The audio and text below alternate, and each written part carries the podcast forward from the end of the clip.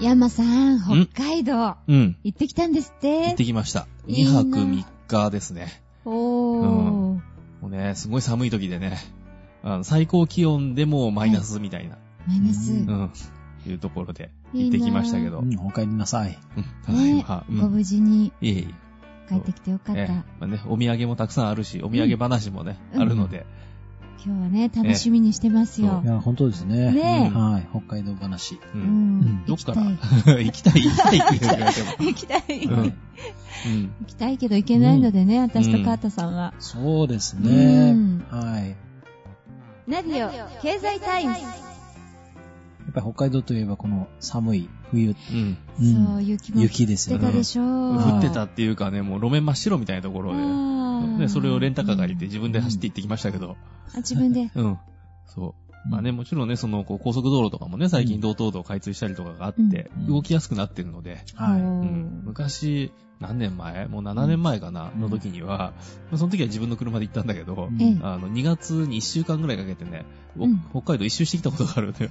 もうすすごいですうね。んまあ一それ考え周ですか。ん2月にね、あの、北の宗谷岬の先までとかいうのを、凍ってるでしょ。凍ってるっていうかね、あの、うん猛吹雪で、はいあの、まっすぐ走ってても横に車が流されるっていうえ。ー。風でですかそうそう、風で、しかも吹雪いてて前見えないような状態で。うーでんそうタイヤが横にツルツル滑るのね。うんうわー。で、なんか休憩所とかが、こう、ずーっとまっすぐの道路があって、ええ。なんかあの、かまぼこ型のこう、ドームがあって、ここが休憩所ですと。はあ。いうようなのがあるくらいに、その吹雪とかでね、大変なエリアも、まあ北の方に行けばあるんだけどう、んは今回はさすがにそこまでは行かずに、いはい。でも北は旭川まで、ええ。で、えっ、と、西は長万部まで、いいですで、ね。はいはい東が帯広まで、はい。はあ。でも結構距離ありますね。結構あるよ。そうですねトータル3日間で1000キロぐらい走ったかな。うわー。すごいもでっすとね。モーターサイクル部は違いますね。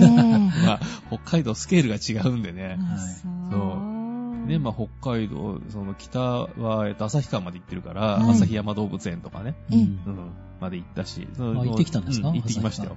うーえんえで、西はね、その、まあ、長万部まで行ってるけども、うんまあ、その手前には熊牧場があったりとか、うんじゃあ写真もいっぱい撮ってきたでしょう。ですね。でその熊の写真があったり、はいその旭山のペンギンの写真があったあーり、いいないろいろあるので、ぜひ、うんあの、Facebook にアップしてくださだい。ね、その辺はじゃあ、まあ、またまとめて公開をしましょう。ねあぜひぜうひ。ん皆さんと一緒にね、うんあの、北海道行った気分になれますのでね。うんでね、それで、えっ、と、西が、まあ、おしゃまべまで行ったんだけど、はいそれは、あの、知り合いのやってるお菓子屋さんがあって、うんちょっとそこに顔を出してお菓子をいくつか調達してこようと思って、おーそう。で、ね、まあ、今日持ってきたのが、このはいエアクッキーとかね、石化製とか今、うん、今有名ですよね。ありますチが、ーうト、ん、石化製とか。そうあそりう。ますけど結構最近出たお菓子でうね、ん。うん。食感が面白いって言って話題になったものなので、早速食べてみましょうかねうん。エアクッキーですから、空気いやいやいしやかいや入っ。てないあの、エア土産じゃないんでね。本当あちゃんとうん中身入って。入ってる入ってる。別にどこじゃなくても、そこじゃなくてもいいんじゃないのエア そだうと。か、そうか。そうなんだね。うんエアな感じ。うんうんもう開けた瞬間に空気じゃなくなってしまうよね。そうね、一応ちゃんとクッキー入ってる。サクサクフロマージュって書いてある。そうそう。うんそうここのだからクッキー屋さんって、うんあの、まあ、ちょっと前にね、あの、レアクッキーって言って、ええ生クッキうんうー。んうん。あの、食感が、なんていうのかな、あの、半分ケーキのような、うんはい。うん。あの、パリパリしてるんじゃなくて、ふわふわしてるようなクッキーを作って、ううんん。で、それがね、結構ブレイクして、うん。うん、っていうところから有名になって、で、うんちょっと新しい食感のものを作ろうとうん。言って出てきたのおが、ーその、今回のね、もう持ってきたエアクッキー。なるほど。うんいやー、ちょっとこれねう、ん。エアクッキー、うんあのー、マークが、うん。なんて言うんですかあの、眼下にあるああ、マークみたいのがはいね、はいはいはい。 C が上になってるやつはい。開いてうんみたいのがも書いてあうる。円が穴が開いてるそうそうそうそう。うん切れてるやつですはいね。はい。はいはい。これは何ですかそれね、あの、まあ、これ、お店がコーキーズクッキーって言うんだけど、ええあの、英語の綴りで、カウキうんうんー。カウがだから牛、あー牛、 そうそう牛のそうそう花、牛のあの、花花は。リング。うんそうですね。花輪ですねパ。ッケージ見るとクッキーが入ってるええうんものをこう透かして見えるんですけど、その上にその C が上向いてるやつだから、そうそう書い花、てクあるのッキーがうん花輪をつけてるような感じになりますよね。そういうイメージなんだ。はい、うんそうなんでしょうおしね、ゃこれれ。ですね。面白いですね、本当に。うん。ああ、うもんうこれもうん。今の最先端うん。お菓子事情のうん。先を行く。ですね。ねもう本当にこの出たのが最近、夏ぐらいじゃなかったかな。うーうんん。まだあ、あの、調べてみた今ね、あのうん新しい会社みたいですようね。ん。会社自体も、うんごく最近にできたところで。うんはうい。んまあ、その社長知り合いなんだけど。ええええ えなんかものすごい、こう、えうん。ドラマが。まあ、結構パワフルな人なんですけどね。うん。やっぱその創業するときにはね、何かしらあるので、うんううんんなるほどねまあ、マイナスが大きくなったところで、どうしようって言って出てきたものが当たったと。かっこいい。ピンチはチャンスですね。ですね。ううんん。嬉しいね。こう、不景気に負けずうん立ち上がっていくねう。んこういう会社があるっていうのは嬉しい話ですうんねで。食べてみても美味しいですね。うん食感が変わってますしねそう。ああ、サクサクフロマージうュ。ん。んそうでね、だからほそんわの、か、チーズ味。うんね、今、そのコーキーズクッキーの話してましたけど、はいこのクッキー屋さんが出た元っていうか、その家も、うんやっ。ぱりお菓子屋さんで、うんうん、あの、青果堂さんっていうんですけど、はい。えーまあ、北海道でね、その、えっ、と、ミルキーゴールドっていうその濃厚プリンを作ったりとかあー、はいはいうんをしてたところで、有名でですねそこが最近出したやつが、その、はいもう一個ね、手元にある、石化製っていうお菓子なんですけああ、どー、このブルーの綺麗な。そうそうそう。こっちはね、あの、見た目クッキーなんで、これも食べてみましょうか。うんね。うんせっかくですぜ。ひそう。うんうん。ね、見た目がね、こう白いクッキーのような丸いものが出てきたと思うんだけど、はい。超しっとりしてますよ。うん。本当ですね。これね、素材がね、チョコレートなの。なんかチョコレートも、チョコレートはチョコレートなんですけど、なんかアイスみたいなあれですうね。ん。うんそれもあの、うん。うん。ホワイトチョコレート。そうそうそうそう。ひんやりしてちょっとアイスクリームっぽい。うんいや、本当そうですね。これ冷やして食べたら本当にアイスだと思いますうね。ん。すごい。これやっぱり北海道で食べるとそのまま冷えてるからちょうどいいんでしょうね。まあ、確かにね。 ねこっちでもそれは冷やして食べればこっちでもいいことだとえ。思います。うん、まあそうか。だはってちゃんとロイヤルモイスティホワイトって書いてありますよ。うんちっちゃく下の方にうね。ん。い。うんパッケージもおしゃれだなうん。ほんとちょっとあの、お化粧品みたいなイメージがありますよ本ね当。そうですね。えーいや美味しいですよえーうん。まあ、こんな感じでね、その、うんいろんな美味しいお菓子が、はいまあ、最近、北海道で、えいっぱい。い話題になってるというか、うんすごいですね。ねその千歳空港、新千歳空港の、うんあの、売店っていうかね、あの、はいお土産コーナーみたいなやつ昔からまああるんだけど、うんそれがどんどんどんどん拡大されていって、すごい数のね、お菓子屋さんが入ってるんですよ、そこうに。ん。行きたいです。いや、本当そそうですれよね。は行ってください。北海道あのにも飛行機乗れば本当に1ね時間半ぐらいで着くので。 1時間半ですか。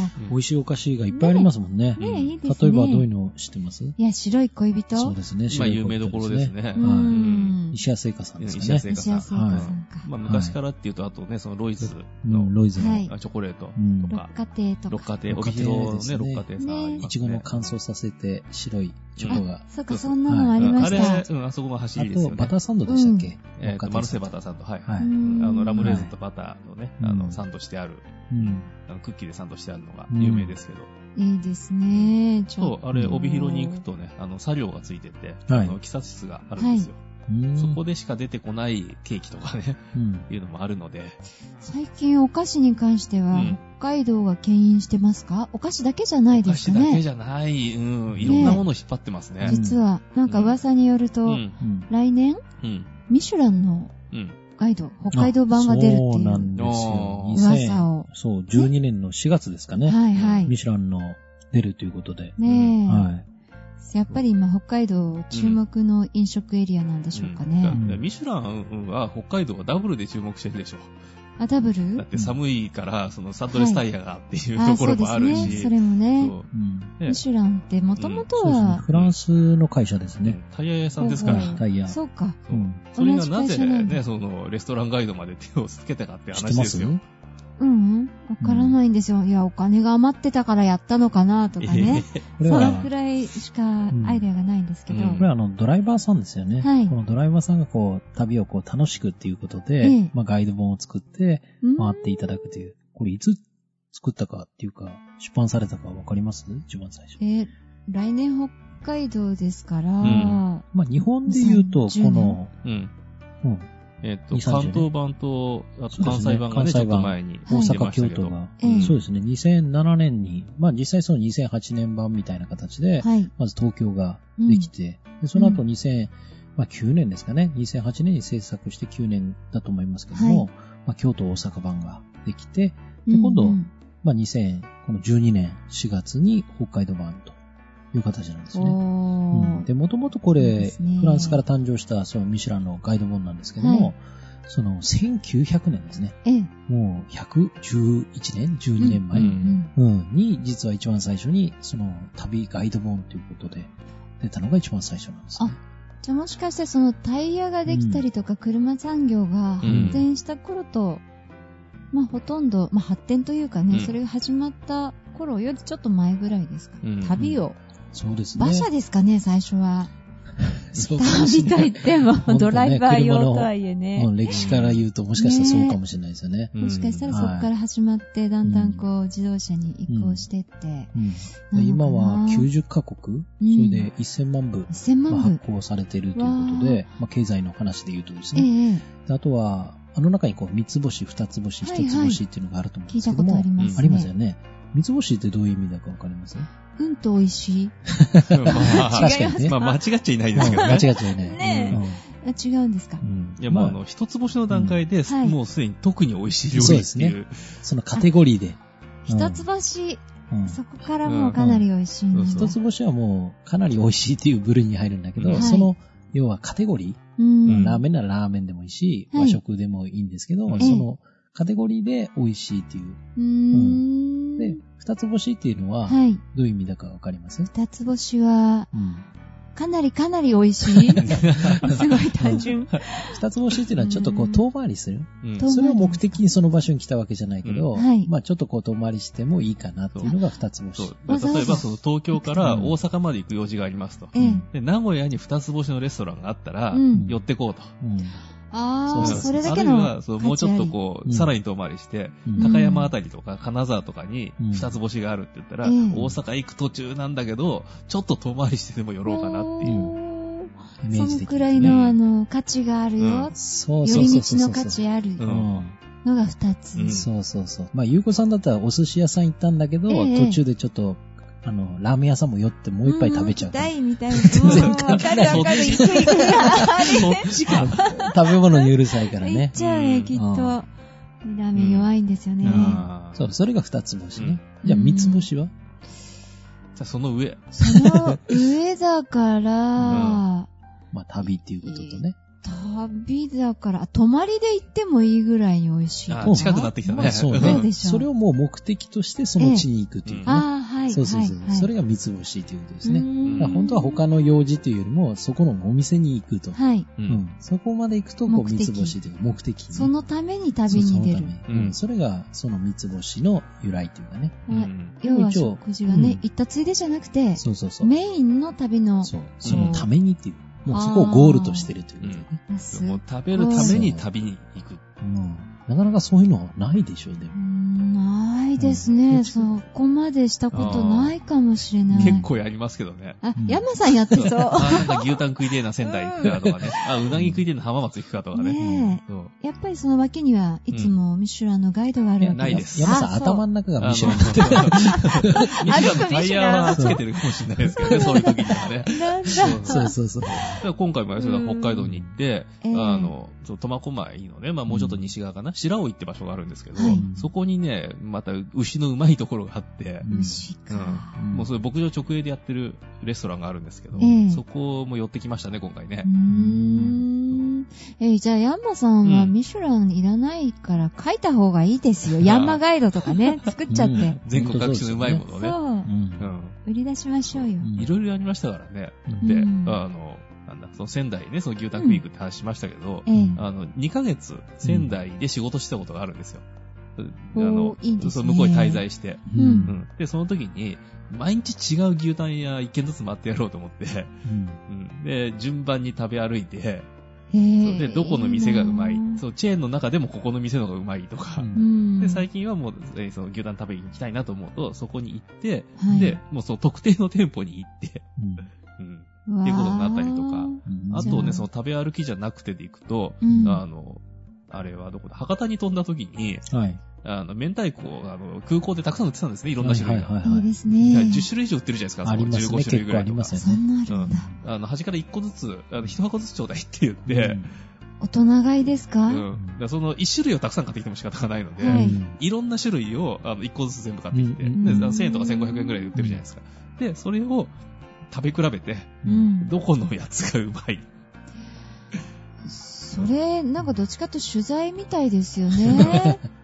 なんかそういうのあるとついやっちゃうんですよね。うん大人買いってやつですね。ねえ、ちょっと今度、旅日記コーナーみたいのうもん作りますか。昔よくね、それでブログ書いてたんですけど、ああ、いそういですね。最近はね、ちょっとブロググあんま書かずにツイッターに上げたりとかね、うん、いうことしてるんだけうど。んまあ一応、ミミシュランの場合って、うんその、評価基準っていうのがちゃんとあって、うん5つちゃんとあるんですね。 5つう。うんん。まずはそなんだろのう素材をちゃんとこだわってるかという質ですよね。質、うんうん。で、その2番目というのは今度は技術。技術。その料理の技術ですね。あはいあと味付けですね、うんうん。それが2番目。技術、味付けですね。ええ。で、3番目が独創性。うん。やっぱオリジナリティっていうリかですね。うんうんうんうんで、4番目が、まあ、コストパフォーマンス。お値段安おく。値段。やっぱりそう高すぎちゃうっていうのもね。えうえ。ん。やっぱりそれを見合ってるというか、ううん、バランスでしょ。ょうね。はい。で、5番目が安定的な提供ということで。うん。行ったらなかったってことがなうんいよやっぱりそうれに。ないようにということで。ううんん。まあ、その5つの基準なんですね。簡単そうで、実はね、難しいですようね。んやっぱり、まあ、ミシュランの、まあ、そういう専門の方がちゃんと、まあ、取材で決めてるんでしょうね、それはですね。うんこれってあの、うん。味のね、チェックうん。をする人っていうのは、隠密で行くんですか、隠密っていう言い方もなんなんですけどね。こううんまあ、一番初めは、当然だから、何、そう、何々その取材しますとかいうことを言わずに行くんだと思うけども、うんある程度のレベルに来たら、ええうんやっぱそれは覆面じゃなくて行くんじゃないのかなあ。取材うでんす。最後はノミネートされて、うん実際にその電話かけてうん決まりましたって言ってるテレビでシーンとかありますかあら、うんそうなんですだねって、あの厨房の中のチェックとかもね、ありますもんね。はういー。ん。あら、そうなんだ。うんじゃあまだこれからその北海道あたりは、うんミシュランにバンバン乗っかってくるお店が、うんこうね、うん。競争で頑張ってくるかもしれませんね。うんでもね、だからそれで、その、えっと、なんだ、えっと、関東版と関西版がすでに出てるえでしょ。え、ええ。このね、星、あの、星3つのお店の数、うん。どのくらいあると思いますつの数、うーん、三つ星うん。レストラうン、ん。うん、20個ぐらい。うん。あのね、東京バージョンではい14。あ、14、うんで、えっ、と、大阪バージョン、関西バージョンでええ12。 12、であ、、足し合わせると26あるんですけど26、 26って実は、本家フランスバージョンっていうのかなう。んうん。まあ、これ、まあ、あフランスの場合には国別のやつなんだけどえ、え。が取ってるのが26なんですよ、星3つ。え、日本はじゃあフランス並みですかうん。もう、食大国ですよう。んすごいですね。うん。でもちょっとなんか楽しみなのが、うん。その、東京14でしたっけうん。で大阪12、ね。はい。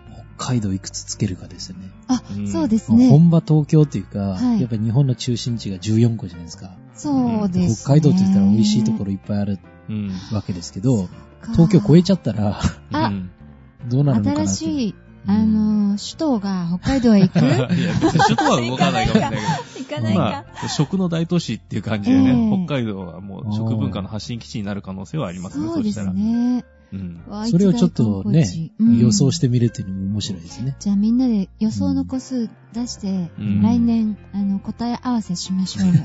ちなみにね、あの、ヨーロッパ主要都市っていうバージョンで、うんはい。 15県、三つ星が。そう。厳しいですね。あのね、。サンフランシスコバージョンはね、2件。ニューヨークバージョン5件。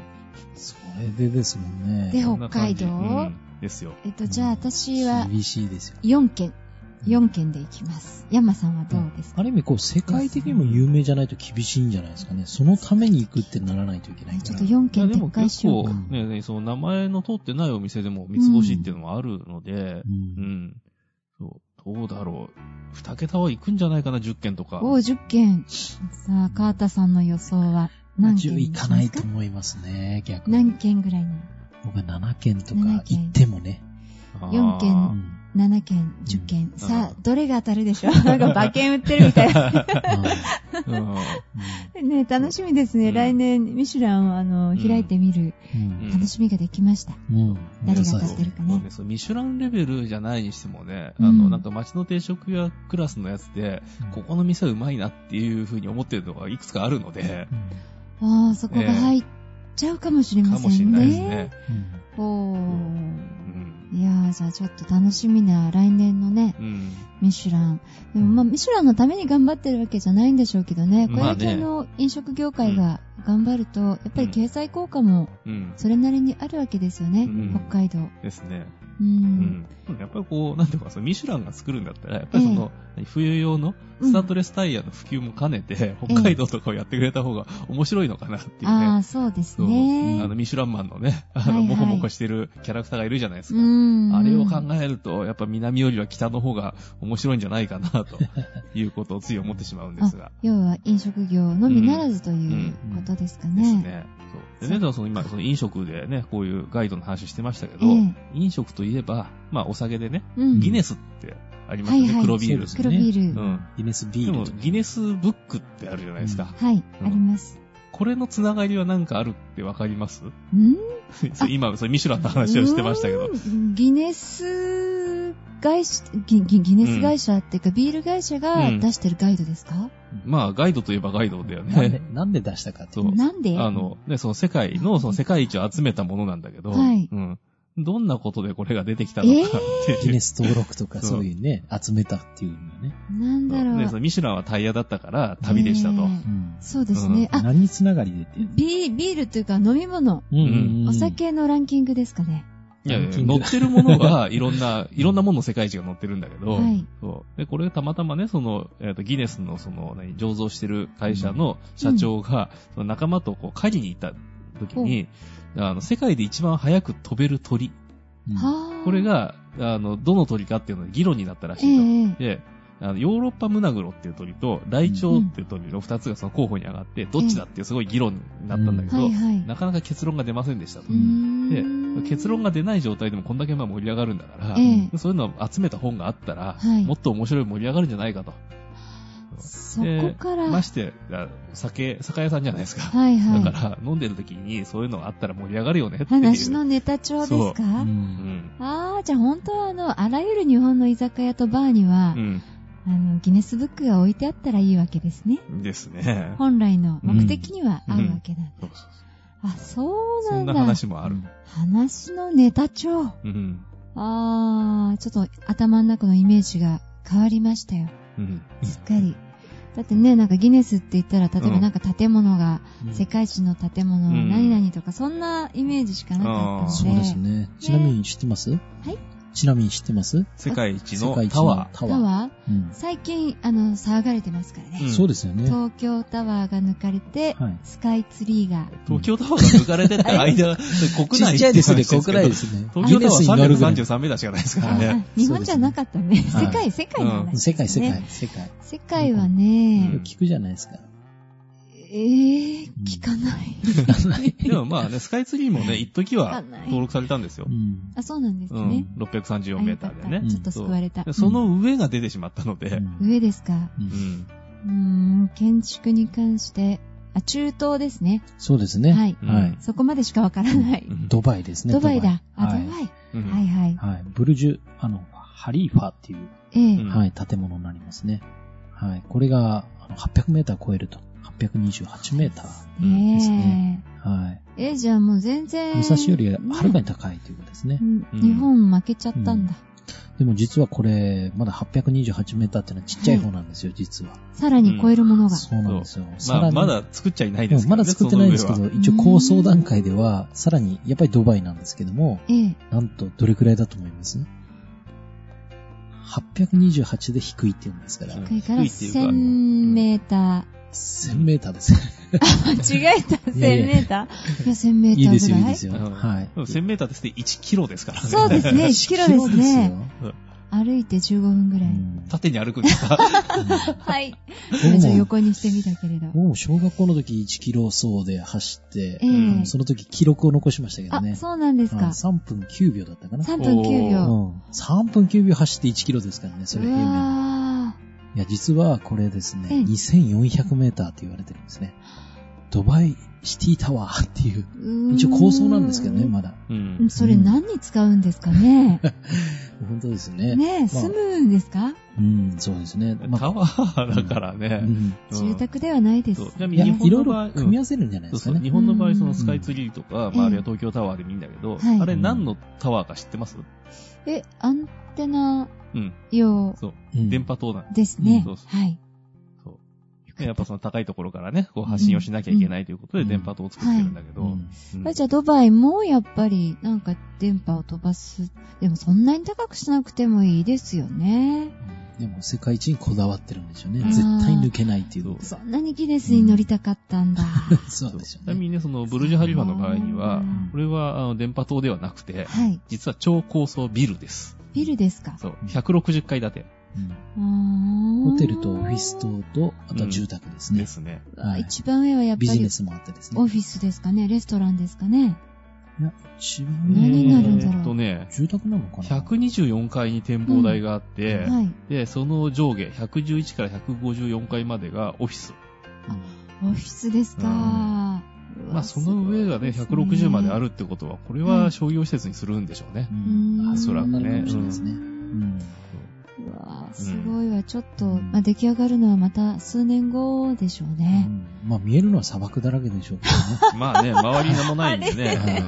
雲突き抜けたりはしてないですかどね。いや、ね。突き抜けてるんじゃあっなさいりです突かきね抜けるでしょ突きう抜けが。てますかね。はいうんじゃあ飛行機がよく見えるかもしれないってことですか、うん。っていうか、低空あの、飛ちゃ行んのとねね、あうの、んうんこう、何ランプとかつけとかないと飛行機ぶつかるかもしれないんで。嫌だなぁ。えらく危険いっぱいの。だって、あ建物の、でね東京タワーとかもそうだし、はいもっとね、低い、あの、超高層ビルとかでも、はいあの、赤いランプがこう、ついてるでしょ、周りに。そうですそうね。あれぶつかんないようについてるんで、あー鳥とか。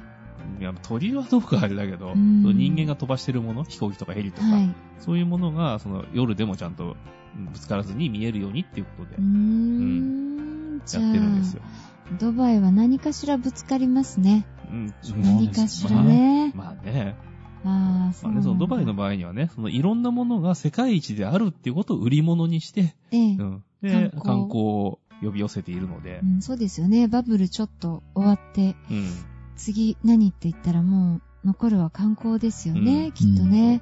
そうか。じゃあもし、今ね、ずっと、うんまあ、世界の話になってましたけど、うんまたちょっと北海道に戻ったとして、うんうん北海道で一番高い建物って、一番高い建物、建物じゃなくてもいいんでなすんけどだろう。札幌のテレビ塔とか高いかなってテいう。レビと。建物って言われちゃうと ね。おー一番。はい。一番って言ったら、まあ、全然関係ないかもしれないですけど、日本ハムファイターズですかね。ああ、高い。 あーそっち、そはっちの高いに行きましたね。一1位とかありましたもんはいね。はい、はいそうですね。まあね、あダのルビドッーシュムはのね、あパのークあるし羊ヶ丘のあの、ボーイズビーアンビシャスのすぐ下にドームがあるので、うん。う。そうんか。志も高く、ですね。ポジションも高く、うん確かあれですよね、うん遺跡っていうかですね、うん入札量がもうん。行われたということでで、すねかなりの、ねそう、ポッシン金グ額は、うんうんやって、はい。そう。だそれで、でその、独占交渉権をまずん得るわけですよね、そのメジャーではうん。そうで、その交渉権を得るために、あの、ついた、だからその、えっと、その入札価格ええ。どのくらいいったと思いますえっ、とね、なんか、うんたら億、うん、まあ、日本円にすりゃそうですよね。何十何億、うん。あのね、えでー、すよねと、5170万ドル。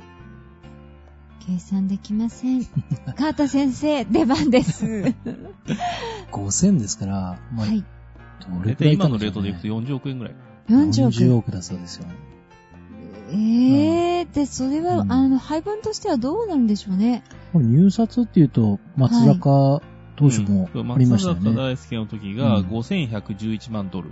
はい。うんうん。まあ、日本円に直してってういんうと、まあ、若干レートの違いがあるんで、うんその時の方が高かったかもしれないんまあですそけうど。ですね、ん今よりもうん円が、うんん弱かった分ですはねい。今円高になっちゃってますかうら少なくなったと思うんですけどうーね。んまあ、でもだから40億ぐらい動くわけですよ、それで。うんすごいなぁ、40億あったら何買えるかな、まあある意味これ一番でしょうね。高いっていう意味では。ねダルビッシュのはうん身長も高いですけどね。そうですね。な196 196。センチでしたっ6センけチ、ううんんね身長も高いですもんねう。ん噂ではなんかダルビッシュ選手、小さい時からうん。世界レベルだったんですってね。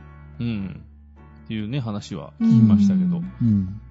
そううかん。じゃあまそだう、うん日本入んなくてもよかったわけですね。あれね、そ小学校2で、年生でしたっけん ?2 年生のそう時そかう小ら学、校2年生からう野球ん始世めて界て、大会3位かなんかになってますよね。で、ううんんあの、全国大会でベスト8うで、ん世界大会に行って、3位を取って、うん、で、50以上の高校からスカウトがあったと。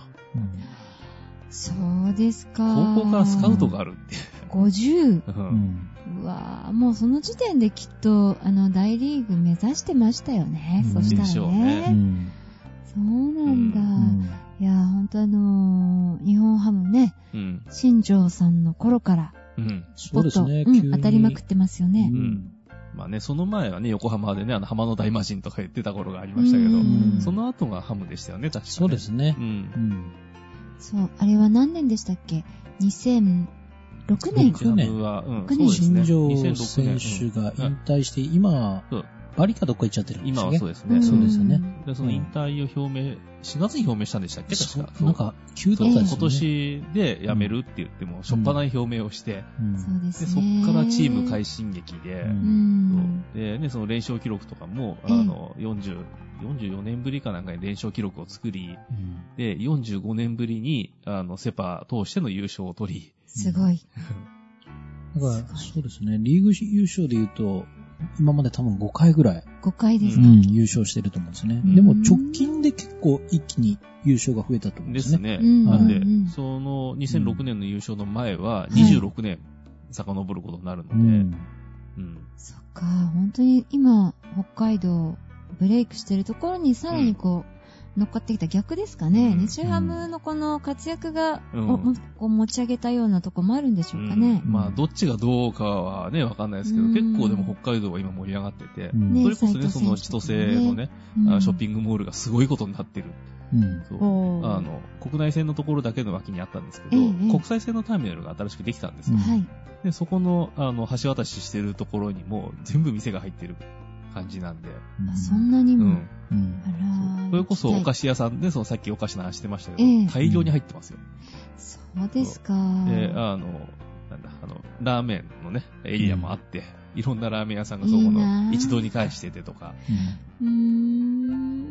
もうなんか、結構うん。羨ましくて、うん 目がとろけそうです。 うんそうあのそうですね個性的なね、あの、ラーメンもいっぱいありますし、うんいいまあ、ですね目もとろけそうといえば、うんやっぱり日ハムには斎藤佑樹投手ですよはいね。はいはもうい。ダルビッシュ有選手に憧れてうんっていうこともああり、ましたそうけどね。ですようんね。は後からこううん入って、うんこれからじゃあダルビッシュ有君がね、いなくなってからう、い。ん。斎藤選手の時代到来でしょうかそうねで。すね。まあ、エースっていう形で、うんまあ、どう頑張れるかですよね。そう、群馬県出身だし、応援したい。ううんん。まあ、マー君がですね、あねえの、今年は楽天のはいマはー君い。が19勝上げたということで、うんちょっと、頑張られちゃってるうん先に。本当そうですようね。ん今年はハムは2軍も結構頑張ったんですよね。あ、そうですね。二軍も頑張ってますね。確か、イーさおんー優勝してます。うんあ、そうなんですうねん。まあ日ハムは本当にすごい強いというかですね。うん。そうなんだ。うん。いやー、これからまだまだね、うん北海道、うん。目が離せませんね。ういん。やー、あの、冬らしい、うん。こう、地域ネタでしたけどね。うん。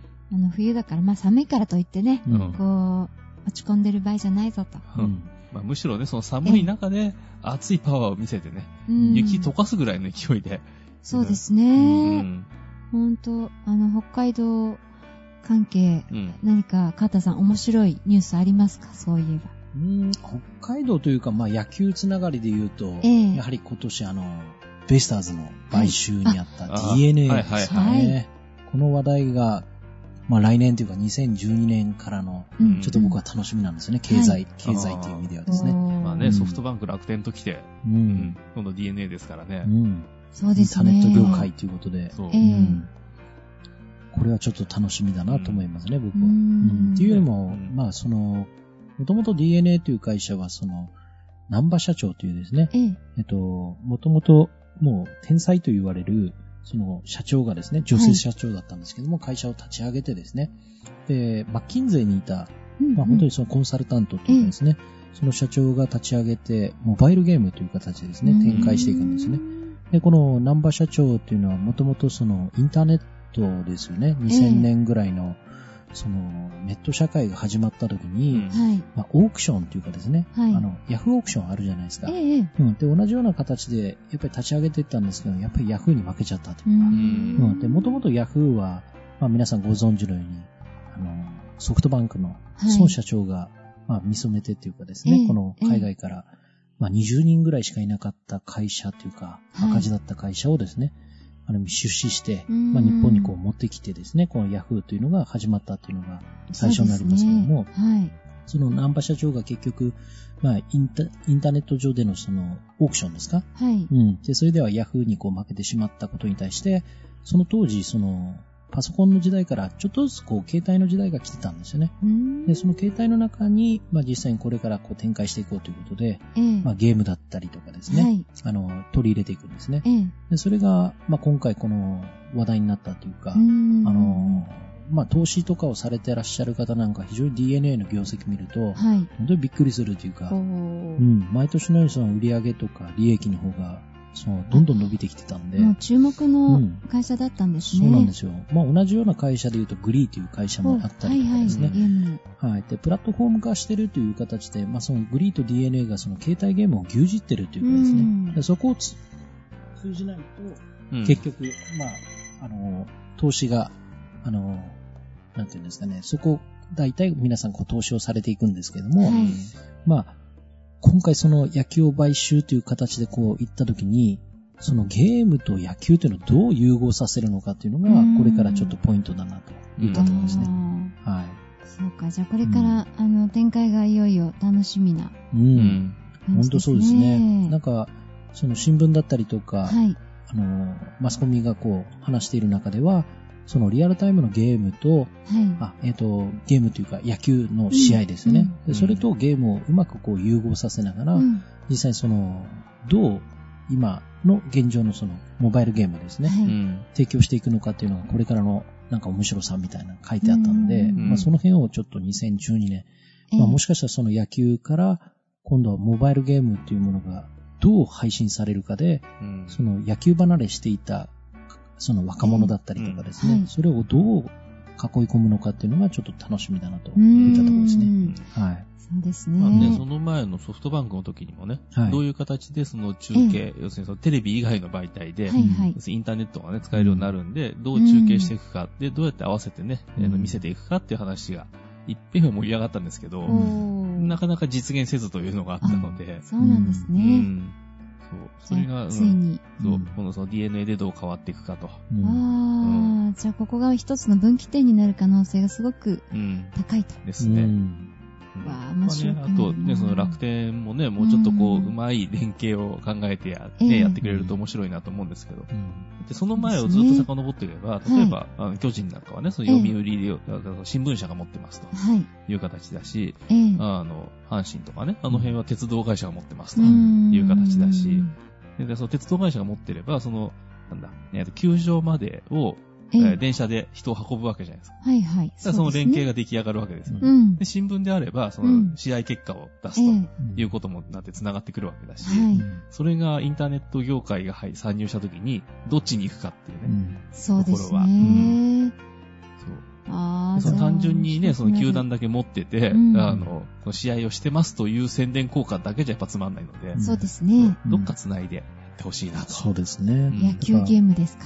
やっぱり元々のそのビジネスとの連携っていうのは必要だと思うんですね。はいただ、もともとソフトバンクとかにしても孫さんの考え方っていうのは、やっぱり毎日っていうかですね、この野球の必ずニュースとかスポーツがあるじゃないですか。毎日のようにとか毎週のようにですね。はい。まあ宣伝キーとして最初は考えてたみたいですけどうね。んでもやっぱりそこからこう波及してくるものっていうのは非常に多分多いと思うんですよ、やっぱり。りねおーうんだから、本当に DNA さん今回その、まあ、買収してみて20億円の赤字の会社とは言ってたんですけども、はいでもそれ分、その広告ですよね。はい。普段その広告になんか載せたりとか、うんうんテレビ CM でも流すとなると、かなりのやっぱり莫大な費用がかかると。うん。うんねでそれを野球チームを持ってることで、常にその番組で取り上げていただけるんで、うん。うんああ、じゃあ広告料のこう、省略というか、うん、それに費を当てれるというかですね。ううんん。ただで、きる。ただ、やっぱり社長としては、そうは考えてないというかですね。う。うん今の、その南波社長はちょっと変わっちゃって、新しい社長というかですね、はい旦那様がちょっと病気になられちゃって、ええうん社長退任されて、あの、取締役の方に疲れてるんですけども、はい今の社長としては、それはあくまで言い訳というか、ううんん、20億円マイナスでこうスタートするのは確かにあるんだけど、数年以内にはい。できれば黒字化に持っていくという。こう、うんその戦略というのが、ちょっと2012年一番楽しみっていうかですね、うん。なるほど。どんな風に、なるのかというのをはいこれをまた2012年、まええあ、この今年ですよね、はい話すのをちょっと皆さんと話していきたいなというところですね。うーん、ちょっと楽しみですうね。ん。どんなこう、奥の手が出てくるのかう。うんん。全く新しいこうビジネスモデルがね、展開される可能性があるわけですよううね。ん。まあこれで野球の成績ももちろん期待したいとこですけどそれはねも。ちろん成績が上がってこないとね、うん何のためにプレイしてるんだろうなとかなってきちゃうんで。ねそこはまたちょっと、うん。斎藤投手そう、頑張ろううっていうところんかね、な。あの、アメリカの、あの、インディーのね、レースみたいに、あのええ派手にクラッシュして、ええあの、一発バーンとね、そのカメラに映うんうるんうんうと、んそのボディに映ってる、ね、そのロゴとかが、うんえねえ、あの、目立つからっていうことをする人たちもいますけど、はあそういなるほどう世界でもなく、やっぱりうね、んそのレースに勝ち上がっていく方を、押したいなと。そうですね。なんだかんだ言って、やっぱりこう、勝ってると注目度上がりますからうね。ん。メディアとかもうね。ん。うんもう手のひら返したように変わる場合がありますからね。そうですね。はい本当にわかりやすい。ううんん。この日本のね、メディアですけどもね。いや、本当にこれからの、あのー今年のね、北海道からちょっと目が離せないということで、うんえしょっぱなから、うん。え山さんがあー山さん美味しいのを買ってきていただいて。そう本当取材に行ってきてもらったみたいで、うんありがたいです。いやあいりやがたいですね。いやまあねなんか広告費をもらってんじゃないですか。ねいやもらってないんですあ、よも。らってないんだ欲しいんです けどね。そう紹介するからっていう話で。え、毎回。ちなみに、あれですよね。なんかう、んアクセス数がかなり増えたということで。またうんまたですかそうまだ伸びてます。おーそうそう。増えてるというか、伸び続けてるんですけど、はい。はい。今大体ね、あの、1週間あたり、ええうん、だからその1回公開するごとにですね、はい1万アクセスぐらい来てますね。すごいですそんね。いや、皆さんありがとうございます。はいありがとうございまだすから月間だと、だから4週なんで、4万近く。 4万。あらーう。ん。すごいですね。ちょっとびっくりしますね。皆さんにお会いしたいですよいね。や僕はほとんど本クリックしてるんですよね。いやいやいやいや。 それあれじゃあ数字上がんないようになってますから。当に。ね、今はなんかちゃんと一人一クリックまでしかね、できないそうなので。うんすごいですね。ねえ、はいちょっと嬉しい。また、あの、次回お祝いしなくちゃね。うん。なんかプレゼントを用意して,、してきますね。今度はい皆さんからの、あの、うあれん。ですね、検証的な感じでもね、うんなんか商商品というか、うん用意しましょうか。オリジナルグッズ。ああ、いいですね。ナビオ経済タイムズってあの入ってる何かをね、鉛筆とノか。ベルティ的な。うん鉛筆いらないか。 そうですね。いなんかちょっと考えていきましょう。ううんいやー、本当に、あの、しょもう新年からね、始まって、めでたいニュースが続いておりますが、うんまた今年もガンガン頑張っていきますので、うん皆さんよろしくお願いいたします。はいよろしくお願いします。よろしくお願いしますはいということで、お送りしてまいりました。ナビオ経済タイムス。お相手は藤井優子と、カータと山でした。いってらっしゃい。